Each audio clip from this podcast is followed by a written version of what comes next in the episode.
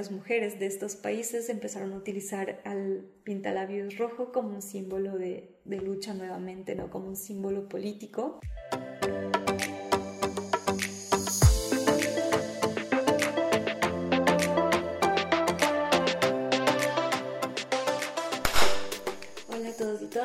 Bienvenidos a un nuevo episodio de Makeup Theory. Yo soy Fer, su host, y el día de hoy, aprovechando que estamos grabando el episodio número 5 y aprovechando de que es mi número favorito, pues quise traerles un tema muy curioso, muy interesante y pues también compartirles como un poco mi experiencia con el producto del que vamos a hablar, porque de cierta manera siento que no sé, me, he limitado mucho de querer usarlo, a pesar de que siempre me he considerado una mujer muy como fuerte, valiente, atrevida, inclusive rebelde, ¿no? Pero jamás me había atrevido a utilizarlo. Es un color o es un producto que de cierta manera cada vez que lo iba a usar terminaba quitándomelo o cambiándole el tono para que pudiera permanecer como en, en mi en mi zona de confort. Entonces, de cierta manera decidí hoy día compartir con ustedes justamente el que hoy, eh, por primera vez en mi vida, me estoy atreviendo a utilizar un labial rojo, un color rojo bastante vivo, bastante intenso. Y pues dije, bueno, voy a compartirlo con ustedes. Y pues para los que no me pueden ver, Hoy es eh, mi primera vez utilizando el labial rojo y la verdad es que no les voy a negar que en un principio me sentí muy intimidada y creo que esa ha sido como la reacción que siempre he tenido y es por eso que he terminado por jamás utilizarlo de verdad. Pero mm, hoy decidí como darme la oportunidad de, de probar porque en este mundo del maquillaje y pueden aplicarlo también como en otras áreas de su vida, pues ¿cómo sabemos que algo no nos gusta, que algo no nos va a quedar si no lo probamos? Entonces yo personalmente les animo a probar, a experimentar, a, intentar cosas nuevas, porque pues el maquillaje también es eso, ¿no? Es ir probando, viendo qué es lo que te gusta, qué es lo que te funciona mejor, hasta para decir como, a ver, esto sí, esto no. Y como les digo, eso se puede aplicar en cualquier área de su vida, o sea, el decir como, a ver, primero voy a probar y, voy a, y ahí decido si sí o, si no. Entonces eso es muy, muy importante, creo yo. Y por otro lado, pues también está el tema de que yo cada vez que me ponía el labial rojo sentía de cierta manera el superpoder. O sea, es que esto tiene superpoderes. me crean o no, y ya vamos a ver la historia, esto tiene mucho poder y de cierta manera yo siempre me sentí intimidada por eso. Como les dije, a pesar de que siempre me haya sentido como que, uff, súper fuerte y súper así. Pero cada vez que era de... Cada vez que me tenía que poner un labial rojo, lo terminaba dejando, porque no, o sea, sentía que me invadía la inseguridad, sentía que no era yo. Y de cierta manera no era algo negativo, era solamente el no querer reconocer ese poder que puedo tener y que tengo, o sea, el poder que yo ya tengo, pero que de cierta manera esto también me ayuda a aumentarlo, a sentirlo un poco más. Y me crean o no, pues yo estaba ahí como haciendo mi rutina de maquillaje como para poder estar aquí. Y también como que le pregunté a mi esposo y le dije, o sea, mírame, ¿qué tal? Y claro, él estaba como que, wow, está súper bonita, te queda súper bien, pero yo no me sentía así. Pero dije, bueno, o sea, voy a darme la oportunidad, voy a quedarme pintar los labios y después de un par de como de, de horas, porque en verdad, o sea, tuve que darme el tiempo de poder asimilarlo, de poder mirarme y sentirlo como tal, porque es mi primera vez, entonces no les quería hablar de algo que, que no pudiera sentir. Entonces me, fui al baño, me miré en el espejo y me sentí hermosa. O sea, de verdad, me, me, me gusté demasiado. Miré mis labios y me sentí hermosa. Mm, no lo sé, sentí un brillo en mi rostro. Me sentí un poco más pálida también, entonces, claro, ahí también mi esposo me dijo como que tal vez pongamos un poco más de colorcito porque en verdad no quise hacerme un maquillaje muy cargado, de hecho casi que no estoy puesta nada de base porque también sentí que, o sea, como que neutralizó ciertos colores y de cierta manera no, no necesité como una base y eso, pero sí necesité como un poquito más de bronzer, de, de, de rubor porque sí sentí que me, que me hizo un poquito más pálida, pero pues me dio mucha más luminosidad, me siento, no sé, siento que tengo una sonrisa preciosa y, y pues todo fue solamente por usar un solo producto, no fue más, fue esto.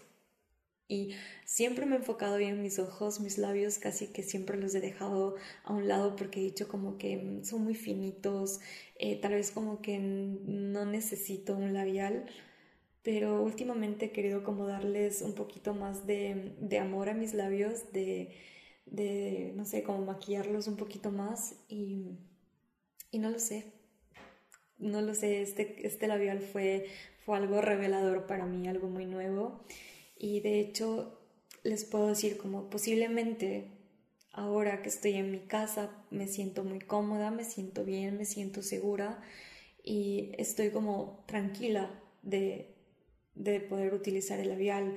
Y posiblemente yo mañana no vaya así al trabajo ni pasado mañana, pero me siento segura y también al conocer un poquito más de la historia que hay detrás de este objeto, puedo decirles que, que voy a portarlo con mucho más orgullo, con mucho más amor y no lo sé, me siento me siento súper feliz de, de haberlo hecho.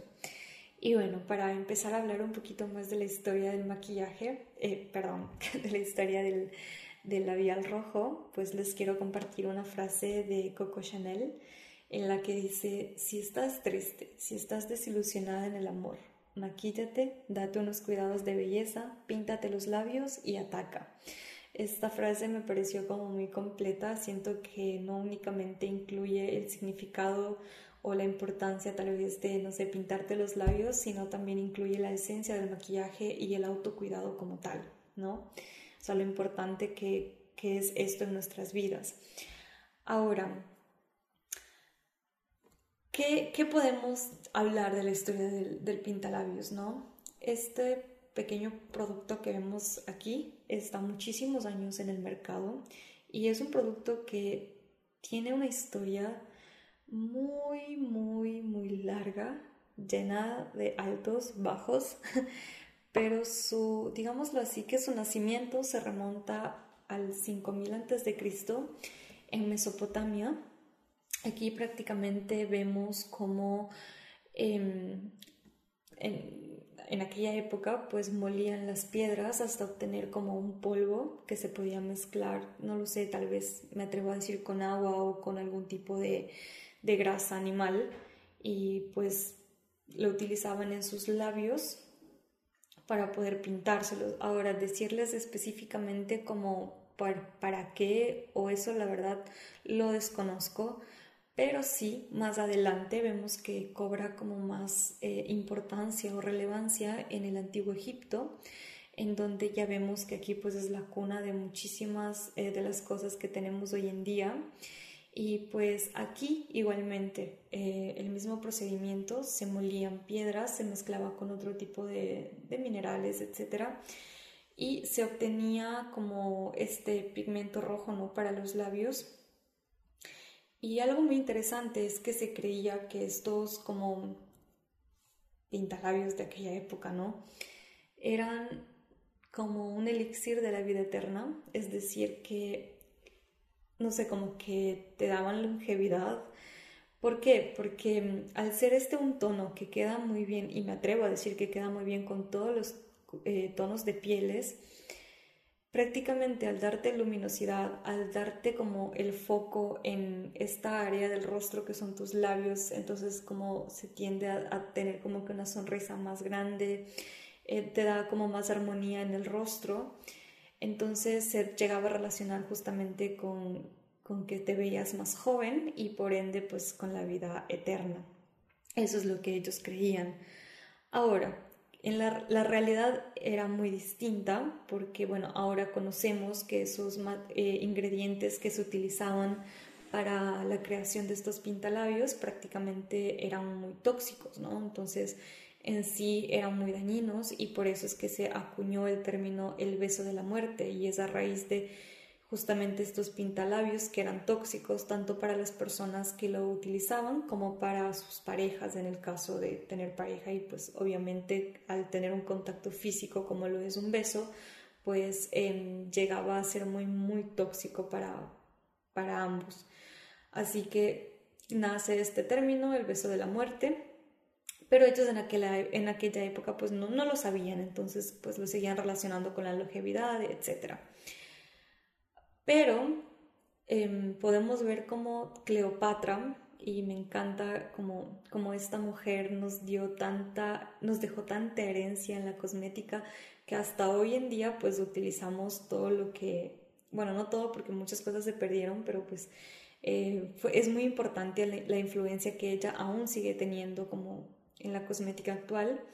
Y pues bueno, ella quiso como innovar de cierta manera y creó este nuevo pigmento rojo a partir de huevos de hormigas, eh, escarabajos y escamas de pescado. Aquí también nace el tema del brillo el del brillo en el antiguo Egipto y aquellos fueron los primeros en moler las escamas de pescado y obtener como este, este brillo. Entonces ella mezclaba estos ingredientes y pues obtenía un producto menos tóxico, pero eh, bastante desagradable. Ahora, quiero hacer aquí un paréntesis con algo que sí pasa en la actualidad y exactamente no recuerdo de dónde era ese documental que vi, ese pequeño documental en el que mujeres en Latinoamérica, no recuerdo si era Ecuador, Bolivia o Perú, utilizan eh, las cochinillas del penco, las cochinillas de penco para eh, moler y obtener eh, a través de la, de la, sangre, ¿no? Estos pigmentos rojos súper fuertes y mm, principalmente ellas lo utilizan para teñir telas. Entonces, em, digámoslo así, muelen, o sea, machacan estos, em, estos insectos, obtienen estos pigmentos rojos y lo utilizan para eh, teñir estas telas. Pero también lo utilizan para pintarse los labios. Entonces, eh, para obtener como diferentes tonalidades de, rojo, inclusive llegando a fucsias y morados, ellas eh, utilizaban en mayor o menor cantidad pues gotas de limón para obtener como estos diferentes tonos y lo utilizaban en sus labios. Me acuerdo que eso lo vi en una época en la que estaba muy interesada en la cosmética natural, quería como tener una alternativa natural para poder maquillarme pero me encontré como que con estas cositas que en realidad yo no, no soy amante de los insectos, entonces dije como que bueno, eso tal vez no funciona para mí, tal vez no así de, de como, como saben decir, como, no sé, de, la tierra a la mesa, o en ese caso como de la, de la tierra a mi rostro, en realidad no, no es algo a lo que me he atrevido pero sí vi que existen empresas que mm, de hecho sí obtienen sus pigmentos a partir de la cochinilla de penco y pues hay cosméticos que, son como naturales y pues se, obtienen a, partir de estos ingredientes un poco eh, particulares e interesantes. Dicho esto, vemos cómo esas enseñanzas pues las tenemos aún hoy en día y posiblemente pues eso pasó muchísimo tiempo atrás por ahí en Egipto, justamente en África, pero pues aquí también se siguen utilizando, o sea, bueno, en, Latinoamérica se siguen utilizando. Algo también muy interesante es que más adelante con los años, en lo que fue Sumeria, pues ya este producto ya estaba como bastante sentado, ya muy conocido, pero ya se lo relaciona mucho más con la realeza, entonces la reina de Sumeria pues eh, es representada siempre pintada los labios y también las deidades de aquel entonces se representan con sus labios pintados. Entonces eso ya nos, no sé, yo creo que es un indicador de, que, de qué tan importante em, llegó a ser este producto como, em, no sé, cuando les hablaba de los espejos me pareció interesante que em, ahorita no recuerdo el dios, no me acuerdo si era Anubis o cuál de ellos eh, justamente son representados, eh, bueno, él es representado con un espejo aquí, en, como aquí por encima de la coronilla, y, y justamente refleja la luz del sol o sea, el espejo refleja la luz del sol, entonces muchas veces puede parecer como un círculo amarillo o un sol, pero en realidad es un espejo y pues me pareció interesante que en Sumeria pues sus diosas sean representadas con, con labial rojo, eso me pareció increíble. Ahora, más adelante en la Edad Media, como les contaba, pues em, el maquillaje ya tenía como, o bueno, el pintalabios ya tenía como de cierta manera su, significado o ya o ya se tenía cierto tipo de creencias acerca de él, el motivo por el cual se lo llegó a relacionar en la Edad Media con la brujería. Entonces, al tener la iglesia ya una influencia más fuerte, etc., em, a pesar de que se quiso como fomentar la utilización del pintalabios, etc., eh, sin embargo, pues se llegó a prohibir porque pues se consideraba que al utilizarse el labial rojo se estaba sometido a cierto tipo de, encanto o hechizo. Y tanto así que los matrimonios que se celebraron en aquel entonces y sus mujeres utilizaban eh, habían utilizado el labial rojo, pues se llegaron a anular porque se creía que los hombres estaban bajo un, un hechizo. Entonces, miren así que, o sea, qué tan fuerte fue como esas creencias, em, ahora podemos decir absurdas, ¿no? Pero que en aquel entonces pues era así. Y yo me, atrevo a me atrevería a decir que era por el hecho de que las mujeres tenían más confianza, tenían como, no sé, como más poder y, y, actualmente hay estudios que lo comprueban y ya vamos a hablar de eso más adelante. Ahora, se prohíbe su utilización, sin embargo, más adelante la reina Isabel retoma esto del, labial rojo, eh, lo vuelve a, hacer, digamos, así tendencia, como diríamos ahora, lo hace tendencia a, la par de sus polvos blancos para, para la cara, muy famosa ella por sus polvos, por su cara súper pálida y sus labios muy rojos. Y pues en esa época pues el maquillaje era algo tanto de hombres como para mujeres, entonces Claro, ella y bueno, ahí la nobleza pues tenían estos maquillajes bastante particulares y graciosos, eh, justamente estos rostros súper pálidos con sus labios ahí bien coloridos. Y ahí también la, la causa de su muerte se relaciona justamente por la utilización de este, de este tipo de productos, porque también ahí eran elaborados con polvos muy tóxicos y claro, como les digo, se relaciona su muerte justamente a la utilización de estos productos. Em, y no solamente la de ella, sino de muchísimas personas más. Ahora, con esta situación, como ya se empieza a ser más consciente de la relación entre las muertes y el, y el uso de, de estos como labiales o estos cosméticos a partir de productos muy tóxicos, se empiezan a tener como opciones un poco más amigables para el uso humano. Entonces, pues ya se empiezan a tener como estas mezclas de cera de abeja con pigmentos obtenidos exactamente ahorita no sé de a partir de qué, pero ya se tenía como que otro tipo de opciones. Sin embargo, en la época victoriana, y como ya creo que les comenté en el primer episodio, pues el maquillaje se llega a prohibir totalmente, se consideraba de mala educación, de mal gusto, era muy mal visto y se lo destinó únicamente em, para obras de teatro, bueno, para lo que es el entretenimiento en general, ¿no? Entonces se lo destinó únicamente para eso. Pero vemos que en Francia, María, María Antonieta vuelve a, como a promover su utilización. Sin embargo, vemos como nuevamente se vuelve a reprimir. Entonces existe constantemente esta lucha entre que eh, lo rescatamos y, no, y lo prohibimos. Y siento muchas veces que se relaciona demasiado con el hecho de que el maquillaje automáticamente sí es autocuidado. Y de cierta manera esto es maquillaje, esto únicamente con tener una rutina de ponerte un pintalabio rojo ya es una rutina de autocuidado.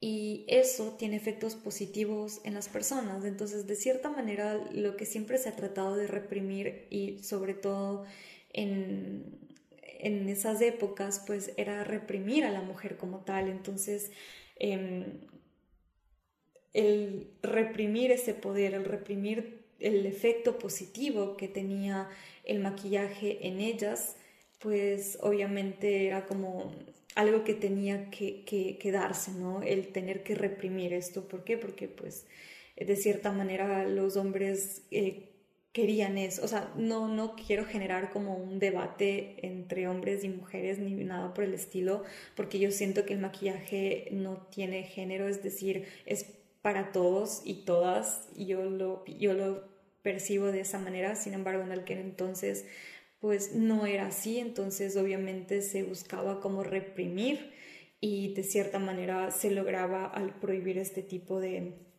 productos que eran muy beneficiosos para las mujeres. Sin embargo, se demostró más adelante, ¿no? Cuando ya em, se, se empezó como a tener ya más conciencia, igualmente en épocas de crisis, se demostró en Inglaterra que las mujeres eran más productivas cuando usaban labial rojo. Y llegó a ser el labial rojo un producto de primera necesidad. En épocas de crisis dejaban de consumir em, como productos de lujo, etcétera, ¿no? Y se empezaban a, a, consumir como productos tal vez como más económicos, pero que sí ayudaban con el tema de la autoestima. Y eso se relacionó no únicamente con tal vez crisis que hubieron muchísimos años atrás, sino también con la crisis que hubo en el 2008, en la, cuando, pasó lo del 2001, en la crisis del 2008, inclusive en, lo de la pandemia, pues eh, las mujeres se demostró que enfrentaban mejor una crisis eh, gracias digamos así, al autocuidado, al maquillaje eh, y en particular a la utilización del labial rojo eh, enfrentado mejor una crisis con respecto a los hombres. Y eso me pareció demasiado interesante. Entonces, en aquella época en Inglaterra, pues eh, no recuerdo exactamente el año, eh, pero el primer ministro en aquella época era Winston Churchill y él prácticamente no descontinuó la producción de los labiales, más bien fomentó su utilización a través de una campaña llamada em, Beauty is Your Duty, es decir, la belleza es como tu deber. Entonces, como se trató de promover su utilización, porque de cierta manera tenía una repercusión positiva en la economía y también en la productividad en las mujeres. Sin embargo, pues como les dije, es, siempre ha habido esta relación entre que lo promuevo porque es positivo, pero también lo reprimo. Entonces, vemos que mm, más adelante, ya igualmente cuando se presentó la Primera Guerra Mundial y cuando también empezaron estos eh, movimientos ¿no? de lucha de las mujeres por obtener sus, eh, sus derechos, pues eh, se empezó a utilizar el labial rojo como un símbolo político, como un símbolo de lucha y de unión del poder femenino. Y pues claro, gracias, digamos, a todo esto es que se es que ahora también se conoce al labial rojo como un símbolo de lucha y un símbolo del, feminismo. Y mm, me encantó saber que justamente en las protestas, en las luchas, las mujeres se pintaban sus labios de rojo.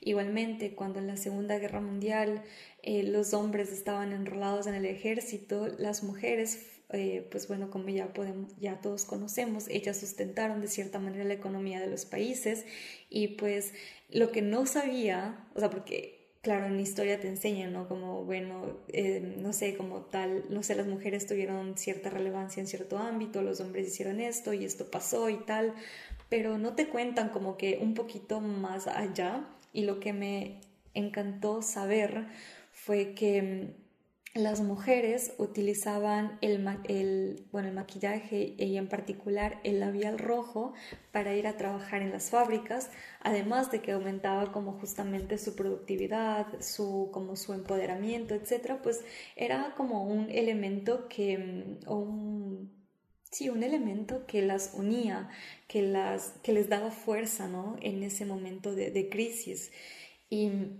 Más adelante, cuando las mujeres también ya se empezaron a rolar en el ejército, el pintalabios era un producto como que se, era un producto que se incluía con el uniforme. Entonces las mujeres, además de que tenían el pintalabios eh, como en su kit de, ropa, etcétera, que venía con sus botas, con su uniforme, con sus cosas ahí, pues también les enseñaban una rutina de, de autocuidado porque se demostró que justamente pues tenían mejor em, rendimiento y entre otros como efectos positivos de, de, tener una rutina de autocuidado.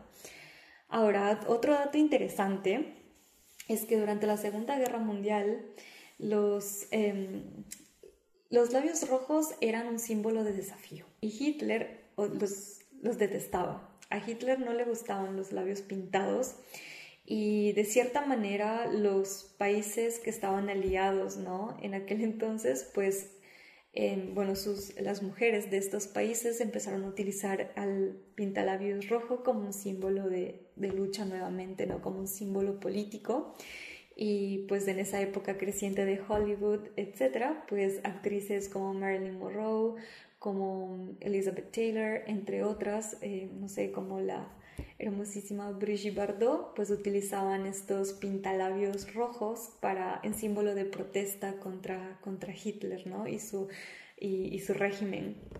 Eso me pareció increíble. Entonces, eh, como digo, el pintalabios tiene una historia muy interesante.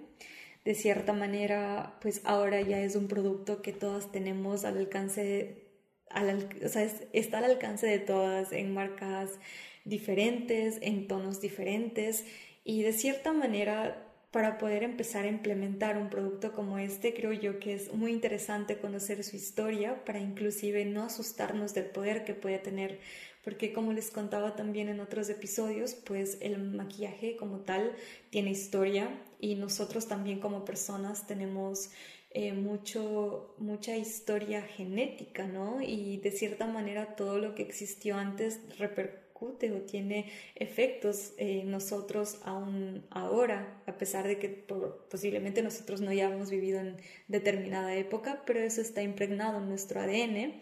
Y de cierta manera siento yo que conocer la historia detrás del, del pintalabios me hace dar cuenta que, que ese poder que, que, que yo sentía, ¿no? Porque, no sé, a veces digo como, a veces una prenda o un pintalabios te da, te hace sentir como cuando decimos los superpoderes. Entonces, em, yo en realidad estaba intimidada y ahora les puedo decir que voy a vestir un pintalabios con orgullo, con, con amor, porque además de eso tiene una tiene efectos en nuestra psicología humana que nosotros ni nos imaginamos.